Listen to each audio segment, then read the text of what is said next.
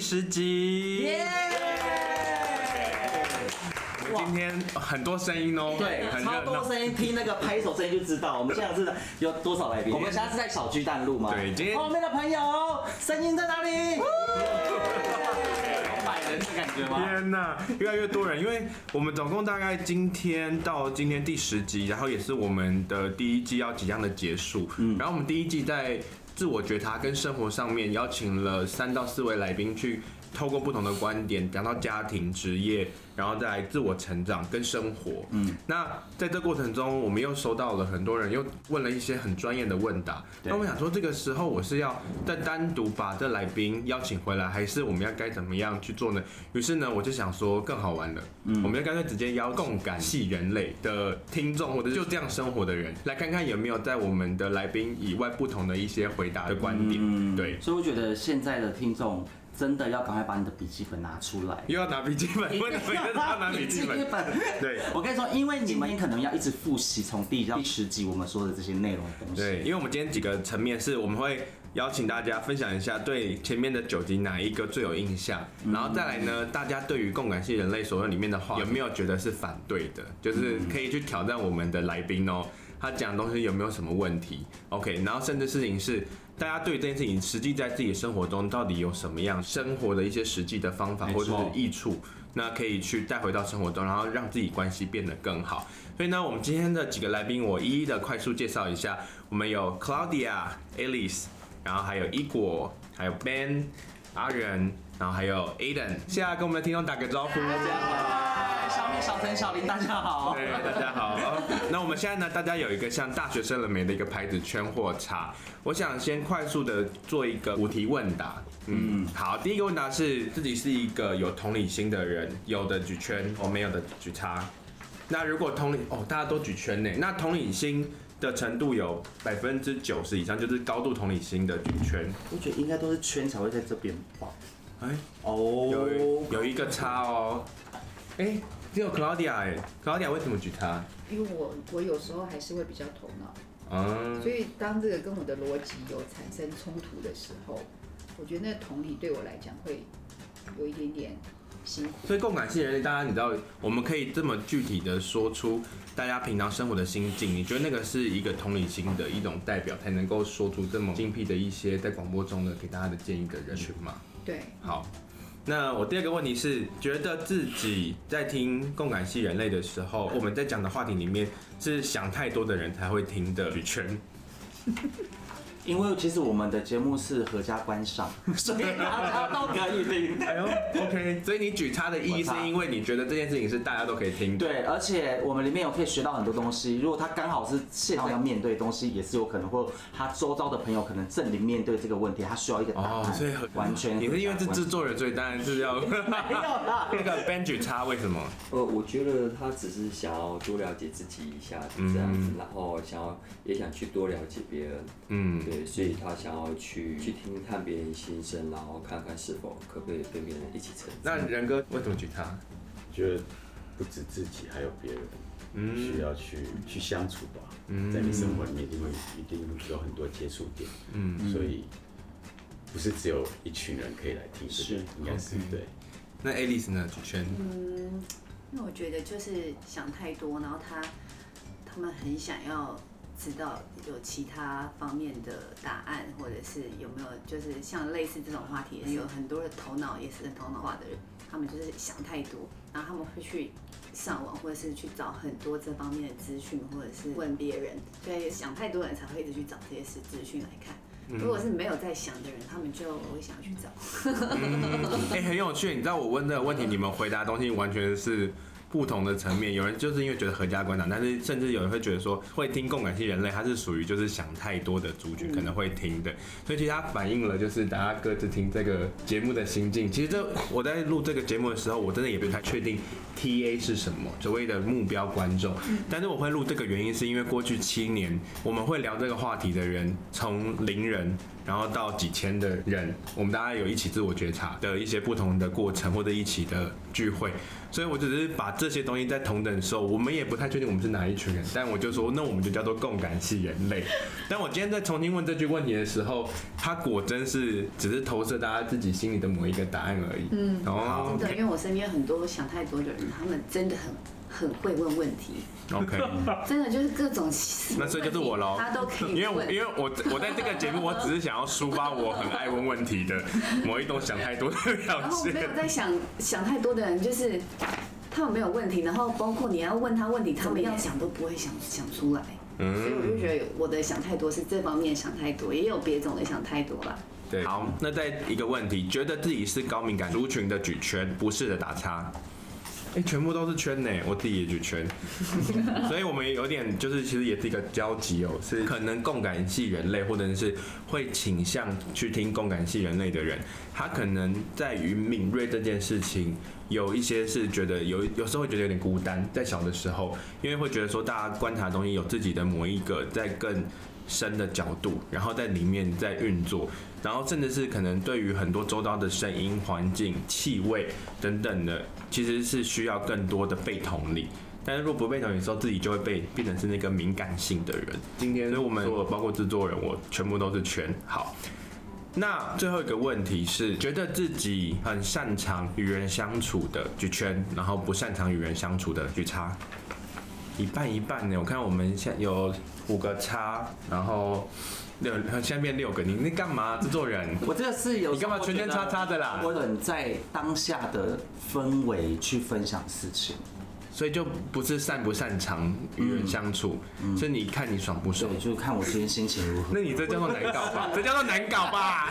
这叫做难搞，就不善，就是不是这个，我这个是看心情，那就是不是，那也是另外一个难搞了。我我觉得我应该算擅长，因为就是只是看我要不要而已，所以我们还是算擅长的。OK，差的一果好了。可是我觉得扮演一个观察者比较好，对我来讲，就是比较轻松。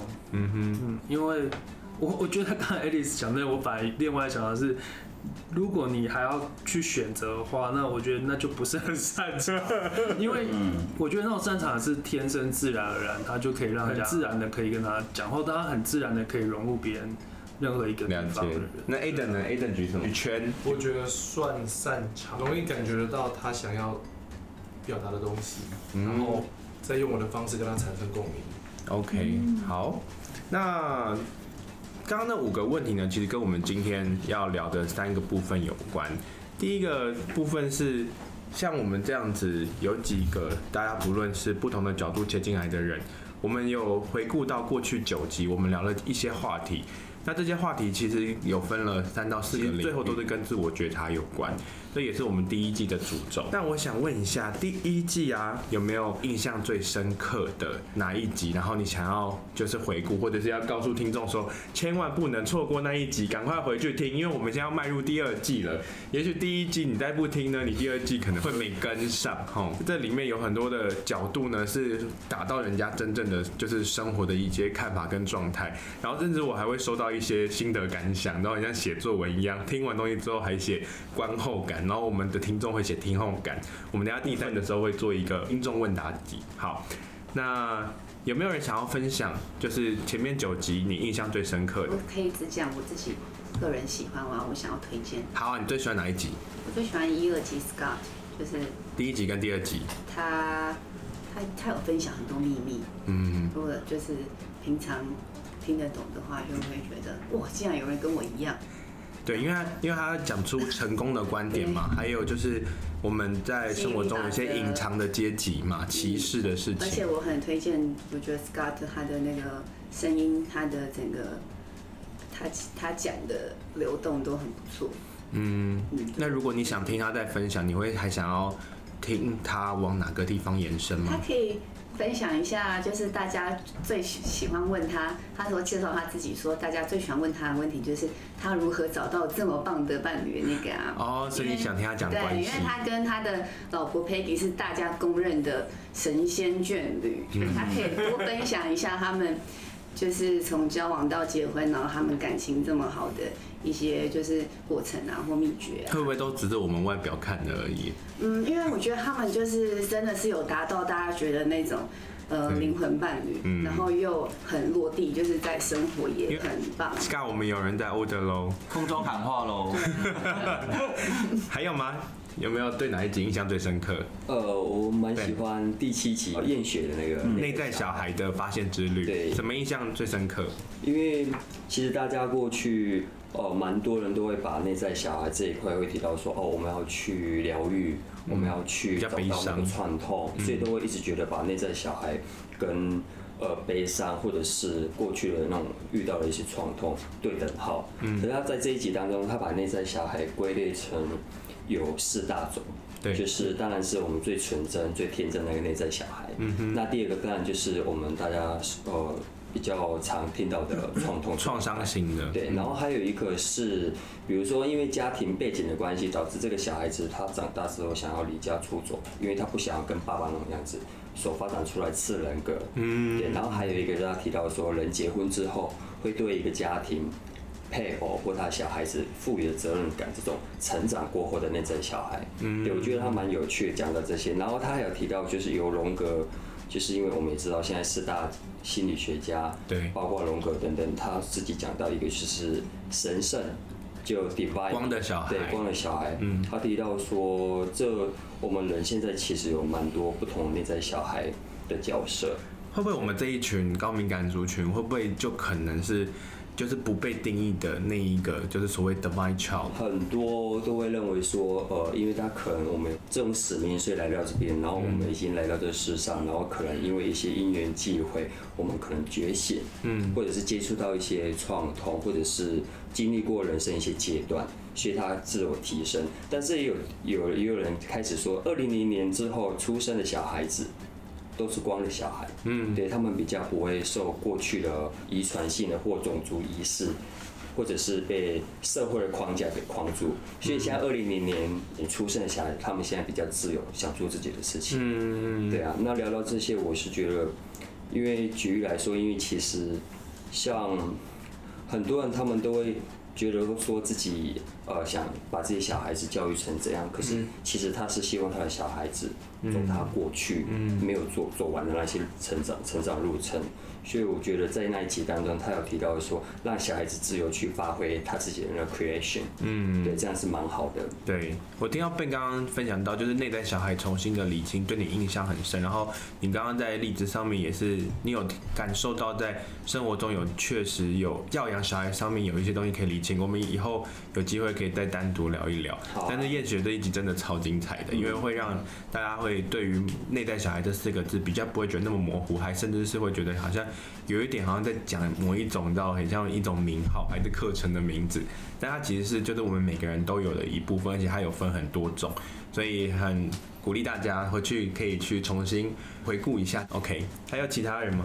印象深刻的？我觉得呃，我印象比较深刻的是 Nelson 那一集，就是真正的自由就是拆下面具的那一刻。嗯，因为刚好那时候我刚好在就是去经历一个怎么样子。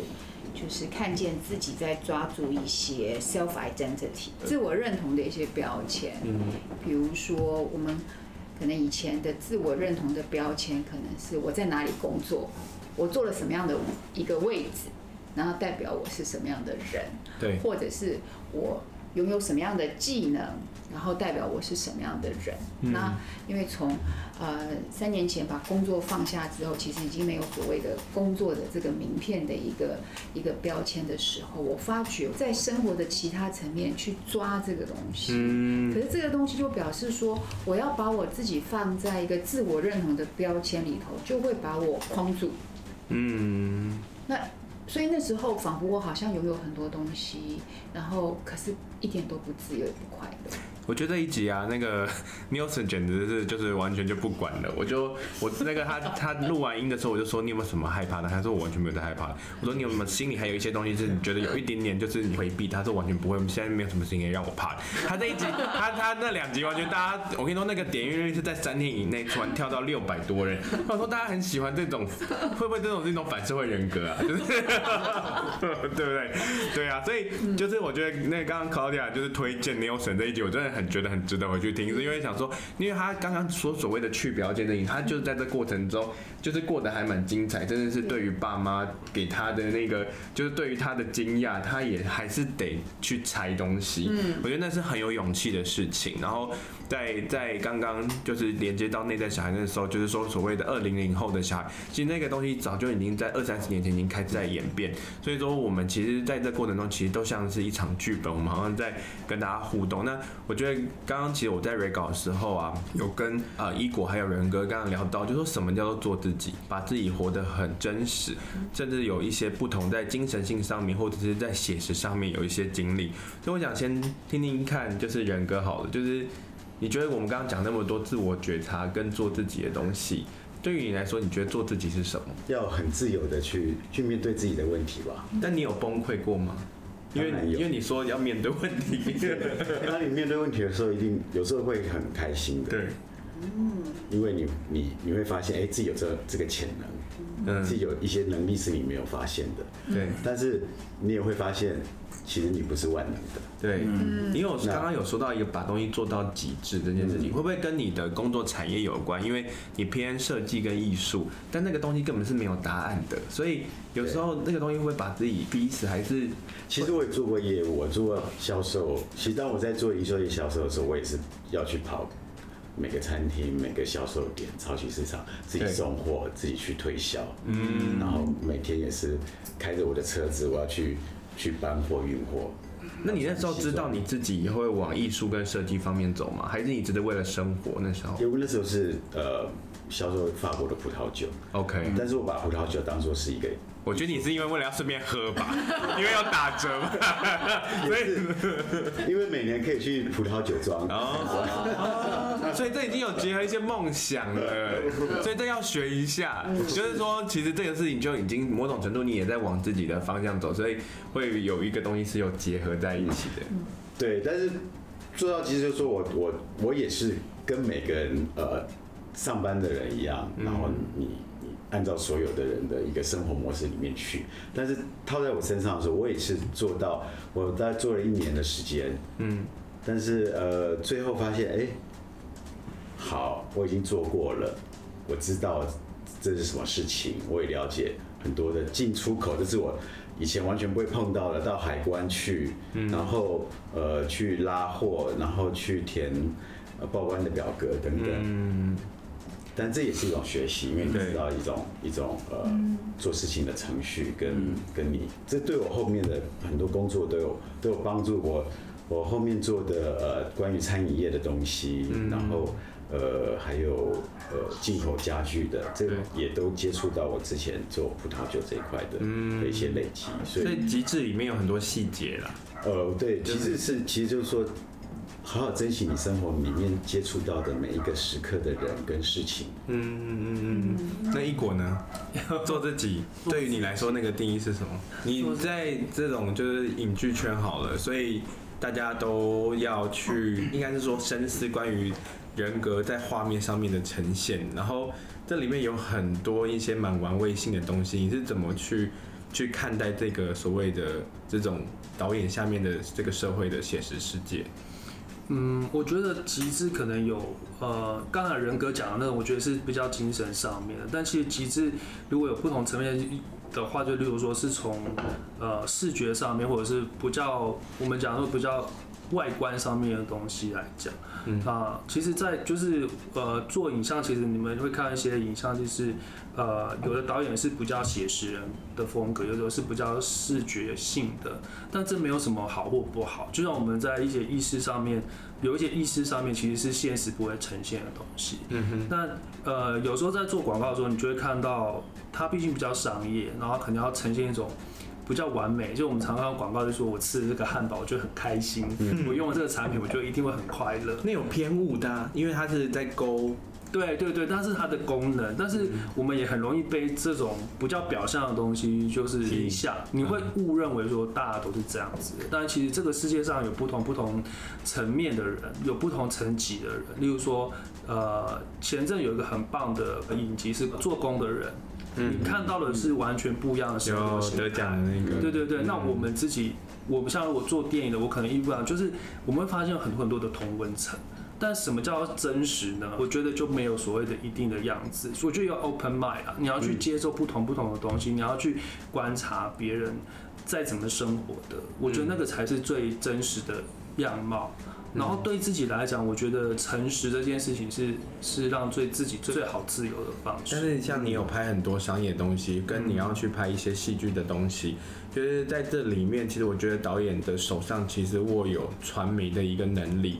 对于甚至是去玩人性，嗯，说实话，所以我觉得这东西有机会，我想再 我们再多聊一点的这个关于这种关于意识，然后影影像，然后再来意识美学跟生活这一块去探索更多。不过你刚刚讲到，就是其实它是一个真实的的做自己的方式，其实更多是观察跟生活。对对，如果刚刚上面有一些你听到觉得还不错的话，那就回去听听看第哪个九集你漏掉了，然后再。好好的去感受一下这一个前面几集可以带给你什么样的一些想法，然后也欢迎留言给我。那我们来聊一聊第二个部分好了，在这几集里面，你们会想要再去延伸什么样的人格去聊一聊？因为我们的听众他问了一个，就是已经在学习的。同理心的一个环境的过程中，但这里面他会遇到就是反社会人格的人去演出一个高度同理心的人，我觉得这个听众算是专业听众了，所以他问了一个蛮蛮有趣的问题，就是我们生活中有很多反社会人格，但其实我们刚刚。也会讲到说，其实反社会人格就是一个对于这个社会，他会比较冷漠，或者是冷淡，甚至是他不会去管人家情绪。我想听听看，就是一果，你对反社会人格有什么样的一些想法？反社会人格其实没有我们大家想的，就是很少众。其实，在我们生活中，其实就是有有统计说，可二十五个人之间就会有一个人是有反社会人格状况，但他不见得每个反社会人格就是他就是会去杀人或者什么，只是说那是在比例上，在就是。这些杀人犯或者是做出比较呃犯罪行为的人有比较高的比例。嗯哼。那其实我身边也有呃反社会人格的朋友，从可能大学到现在都是。对。那我必须说，其实呃很简单说，你你可以去察觉呃。如果他会去伪装，基本上我觉得他应该就不是反社会人格的人。反社会人格的人非常自恋，他不不会去伪装的啦，他不会想要去装成一个另外很好的人，他反而会呈现一种很有个性、很有魅力的那一种。所以通常你会被吸引的很很有个性、有魅力的人，其实你要小心，他应该就是反社会人格。好，然后再来就是，但是他们有个特别说，嗯，他我我不觉得他们是坏人，只是他们可能在同理心上面，他们的敏感度。跟一般人，呃，比较不一样，所以他们的同理心跟他们的对遇上良知上面这种的敏锐性，通常会比较低一点。嗯，所以他们常常会讲出一些不是故意但伤害别人的话，或者说他会故意讲反话，或者是不愿意照你的方式，非常不合群的那一种状态。嗯，对，我觉得跟那样的相处其实有很多的方式，就是第一个方式就是当他在伤害你的时候，你要第一个时间跟他讲，嗯，你伤害到我了。因为他们不是不，我说我说的不是那种很严重会伤害，我说一般的反社会人格，他们其实就是没有办法有这样的逻辑。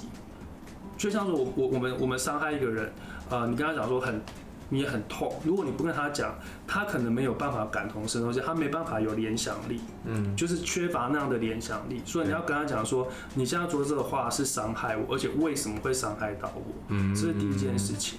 然后再来就第二件事，就是你呃，通常这个这种人可能比较不需要非常硬碰硬的方式，你反而可以稍微就是在这个时候稍微示弱一点，让他知道你其实其实跟刚才一样，就是说你让他知道你不舒服，你很受伤，你甚至可以有一点觉得你真的很受伤的演给他看，他就会知道这件事情。就是这这个是我比较呃理解，就是反社会人格的。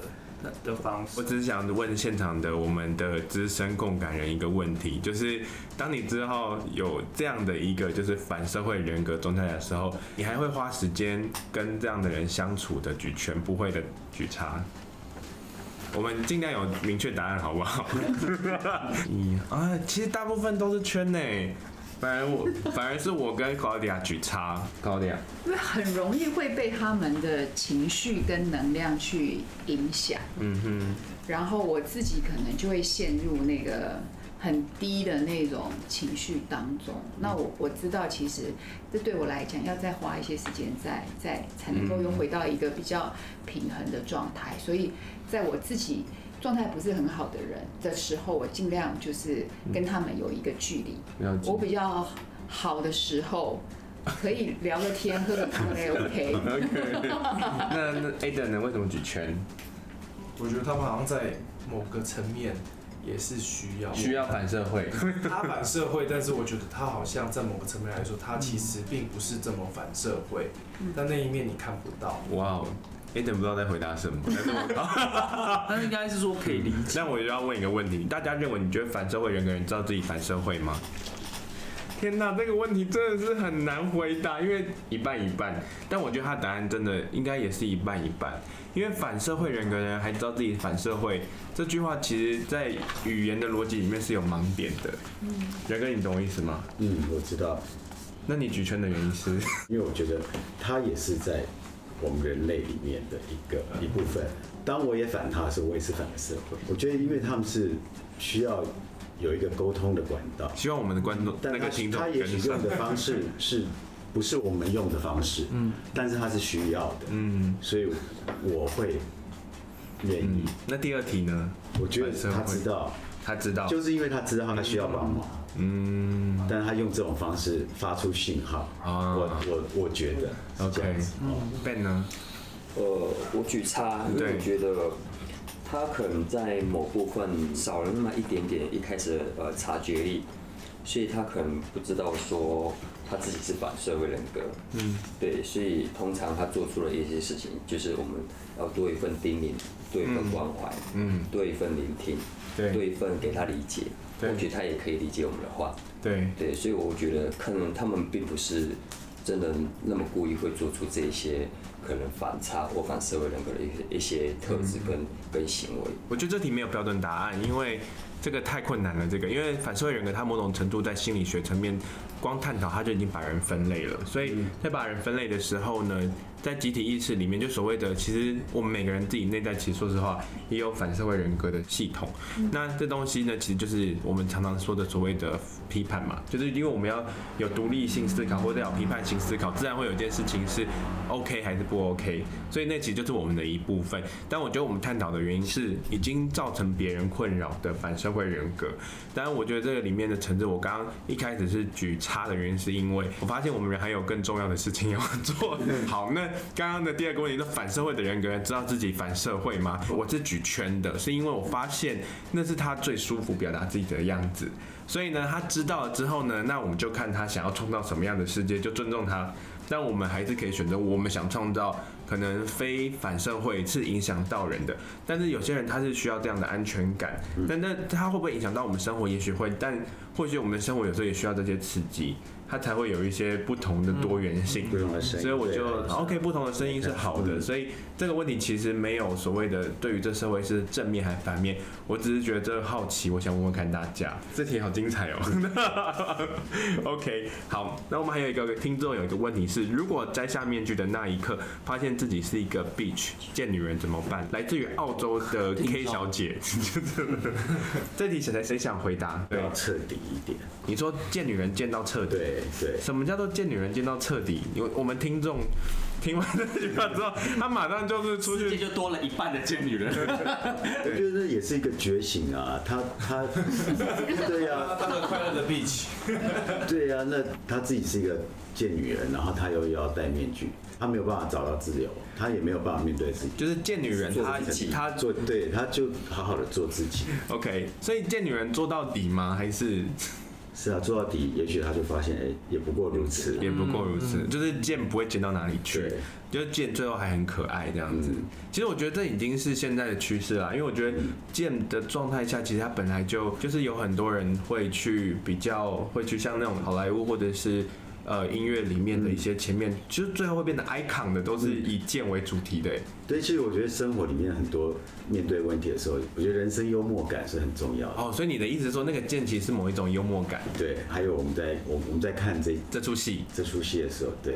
嗯，然后，但如果真的被剑到了，那那个人说不定他就真的被讲中，但是觉得他很可爱的，就会觉得说他的剑是只是在反映出某一种心里的一些欲望或者是一些幽默感。嗯、我觉得很像那个啊，就是艺人小 S 的方式，大家都知道他其实还蛮好的，也我说我但不认识他了，只是说普遍上，但是他在节目上的呈现的效果就是就是林志玲走开谁哪位。但是我们在现实生活中怎么可能？但是有些的观众看到他这样就演出他，他变成在眼见，但他不他不知道他在节目上是因为观众就这样才会看，但他其实也不是真的要去说那个人不好，但是他确实反映了观众其实不敢在荧幕上去戳的那个点，所以这里面我觉得我很喜欢，就是去观察这种很有趣的，所以他问这个问题其实我觉得蛮好的，因为你有回答到，就是说剑的最后底就是还是有可能是。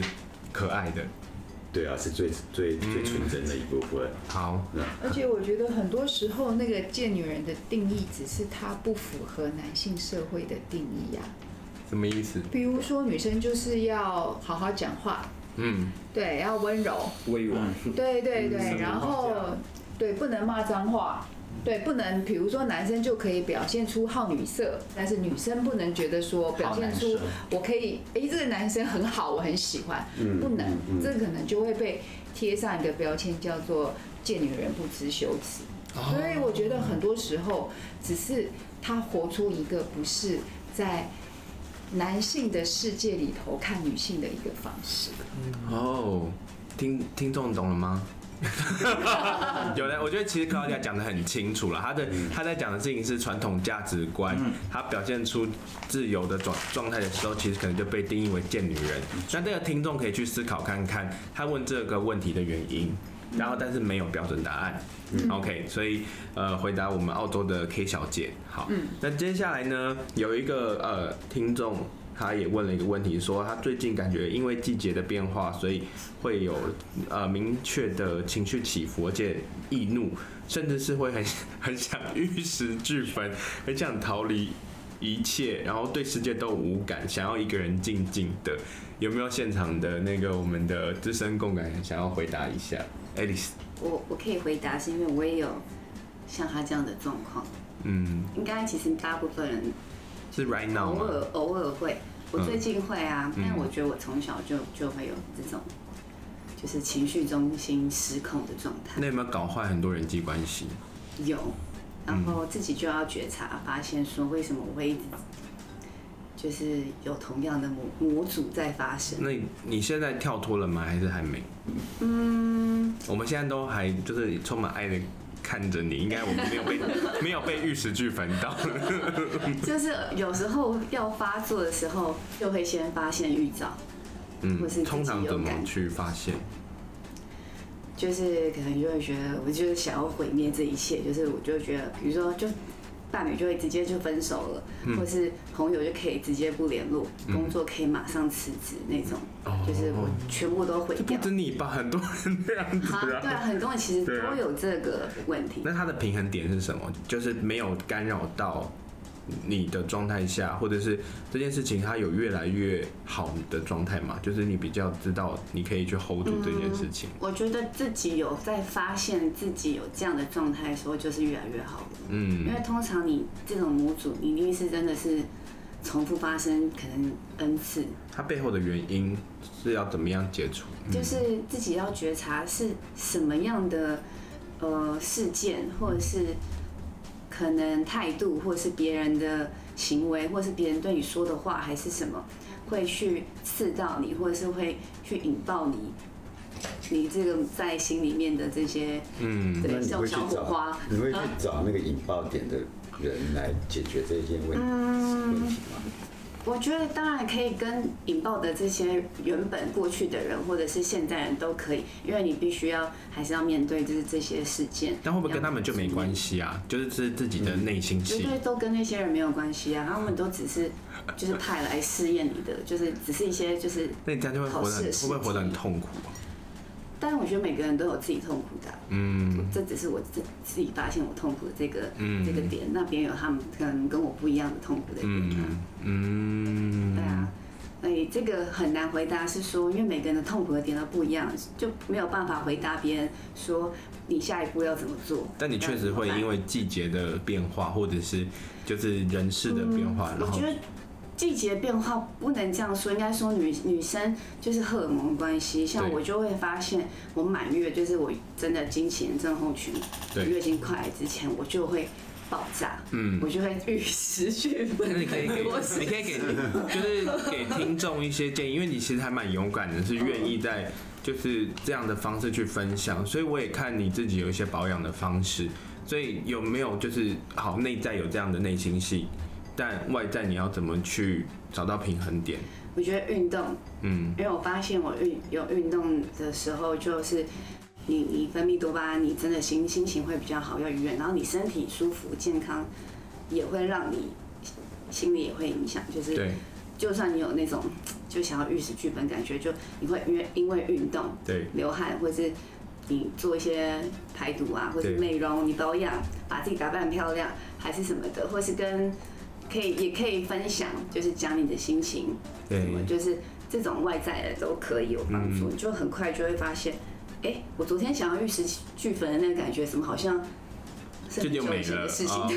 因为说，所以这个听众他在留言的时候，也可能只是当下这五分钟，然后但是一阵子，我们看到之后以为他是就是这样的人格，所以你这算是有点是内心的小剧场。就也许他吃一块巧克力蛋糕，他会觉得嗯，好像也还好。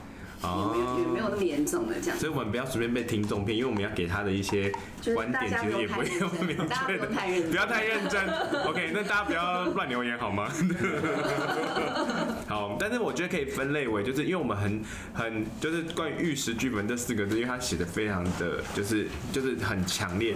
然后刚刚在 re 稿的时候呢，也有另外一位就是现场的共感人类有讲到玉石俱焚，也是这种比较内心戏的。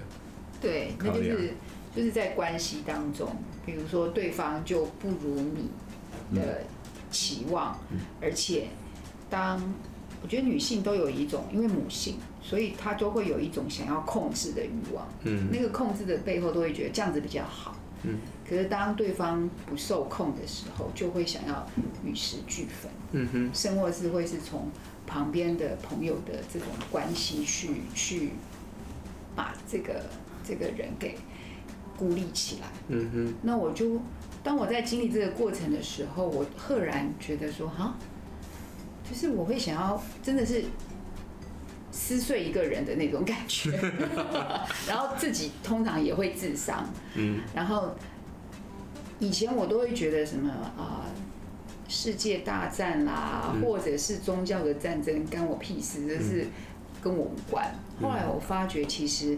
那就是一样的东西，因为对方就是跟你不同，然后你想要把它变成跟你一样，那才叫做好的、对的。你这已经又回应到那个反社会人格的，对的某个每个人都潜意识有这一部分这样子。对，所以就会看见原来其实不是美观，那个外面世界其实就是我们内心世界的一个反射而已。嗯，所以我还发觉哦，原来是这样子。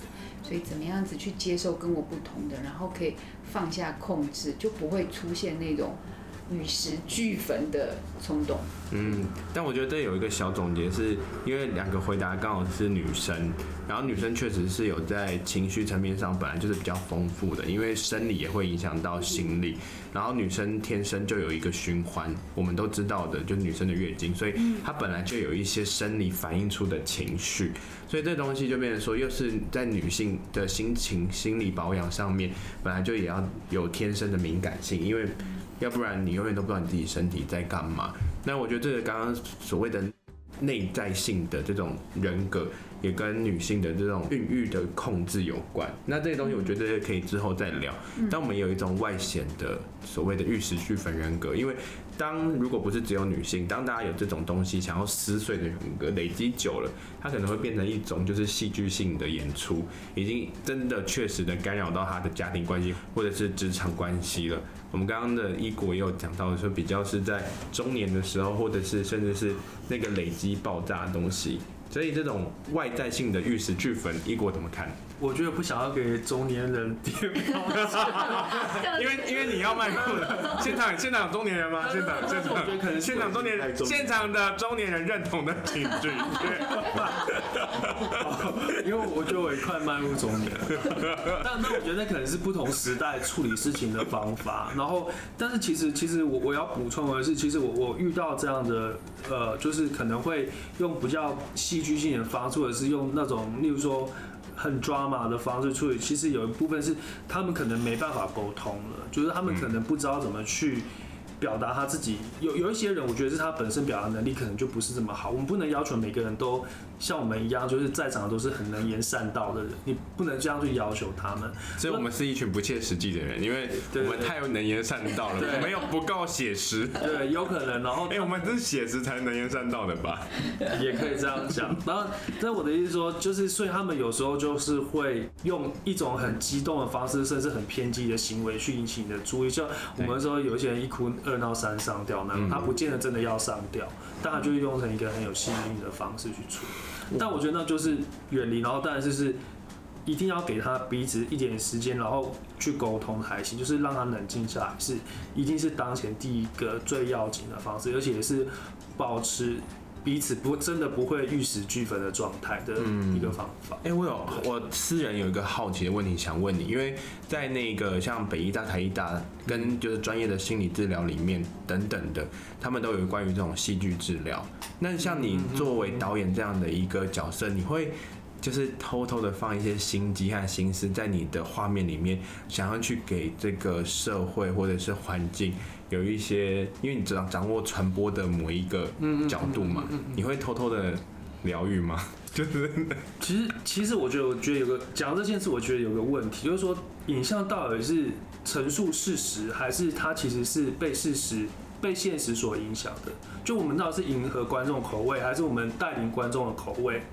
你你懂我意思吗？要不要你要不要现场问一下我们的那个，就是的我们现场的资深共感人，就是你刚刚第一个是认为影像是要迎合观众的举圈，嗯，OK，还是要带领观众的举叉，对，举叉，OK，嗯。其他的六个诶、欸、七个叉是一个圈，只有一个圈，一个圈。就一个圈，对对。所以我们的制作人制作我们我们共感系人类的制作人是在迎合，这就是制作人需要的天分。我们其他人应该都是属于导演类的创作、欸欸。但是这很有趣，因为我跟他在那个做共感系人类的时候是会有争执的，是是，因为他会跟我说就是活泼一点，我就说活泼，我很活泼了吧？我肌肉都没有，他都要好。笑，我就说好笑。我说我聊这个要好笑，我也觉得嗯有好笑吧。但是他的定义，我就说好算，你看要怎么样就怎么样吧。大家觉得好笑的才叫做好笑。对对，所以这个这个就是一个非常一样，我们就讨论就是其实事情没有什么对或错，对，只是有不同的立场而已。制作人立场绝对是这样，这是好的制作。所以所以所以哦，就是他有一个把关，是说哦这个东西到底是观众喜不喜欢的。来，我们一二三，谢谢小头目，谢谢小头目。关麦，对啊对啊，哎、欸，很有趣。刚刚其他我们现场人都觉得所以其实你刚才回到问题的点是说，到底是要放什么东西在里面？为什么？其实角色啦，对角色。但其实其实你可以，我觉得作为一个导演厉害，就是他可以把他的。观念跟哲学埋包装在一个很漂亮的糖果里面，嗯、他可以用很幽默的方式去讲一个很严肃的东西，那是最好的。这叫艺术。对，就是艺术，就是他很很聪明，可以这样。我觉得那是那是一个非常好的方式。所以这是得奖的关键，对不对？对，我觉得是。但是拍不拍出来是另外一个问题。就拍了拍，或者或者观众能不能 get 到是你的功力。但是如果你要有有那样的企图是蛮好的。但我没有说什么电影一定好或不好，但我觉得就是。有时候以导演立场，他当然会希望带给别人新的东西嘛。对。但是以以销售量或票房的感觉，他一定希望多跟人有更多的共鸣。那更多的共鸣，那当然就是越接。对，地气或者越界人之间沟通方式是最好的。是啊，是啊，是啊，这跟那种好莱坞大片还是那种，就是有时候突然讲那些小情小爱，结果又大红。对，所以大家永远都不知道到底市场要什么。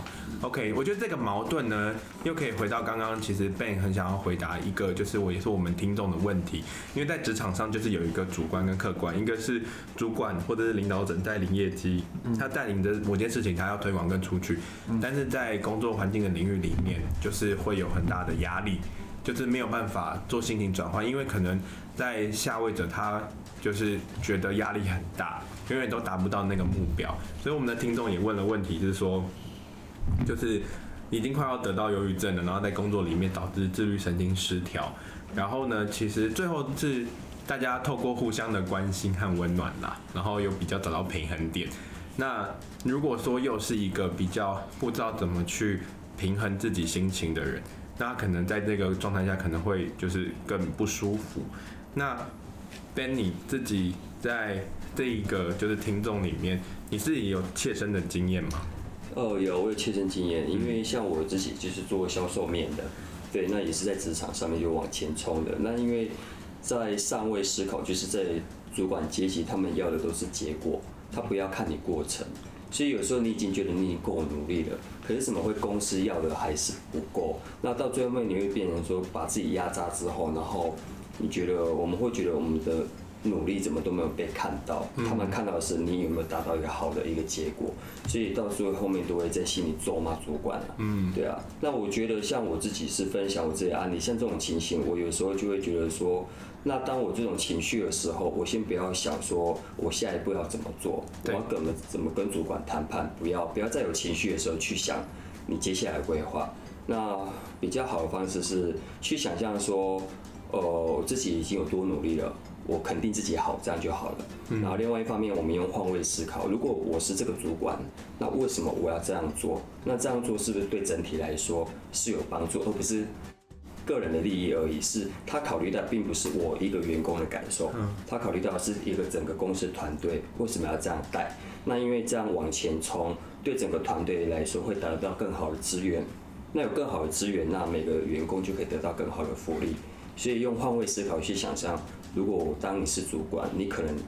会，或许你也会遇到这样的。那你如果遇到反社会人格的主管，你刚刚讲的东西就是一个乌托邦世界，然后又浪费他的时间，共什么情？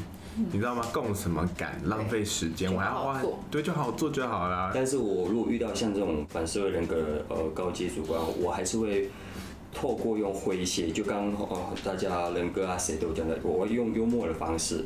我跟他聊一下，嗯、然后我又开开心心跟他讲说，哎、欸，你你你那个人还蛮不错，嗯、可是我觉得这样这样这样，嗯、而不是用变成质疑，或者说你怎么都没有认同我，嗯、不是用那种情绪的方式去表达所讲的话，可以一切都用幽默的方式，都像演戏的方式来表达我们要讲的事情。嗯嗯、对啊，我觉得这样会比较成熟。因为有些人会称你刚刚说的所谓的换位思考啊，或这些东西叫做软实力。